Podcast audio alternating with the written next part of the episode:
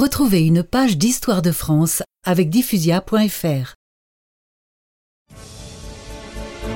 Alors les Jacobins envahirent les Tuileries en réclamant l'arrestation du roi.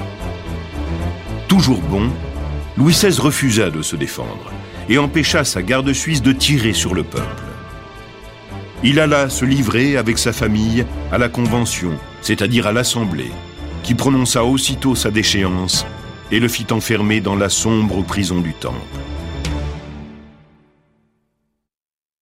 Louis XVI fut donc suspendu par l'Assemblée le 10 août 1792. Le 21 septembre 1792, la Convention nationale décréta La royauté est abolie en France. Par conséquent, l'an 1 de la République française commence aujourd'hui. Ce jour-là, la monarchie qui durait depuis Hugues Capet, soit 800 ans, fut abolie. Et les révolutionnaires affectèrent de ne plus appeler Louis XVI que Louis Capet.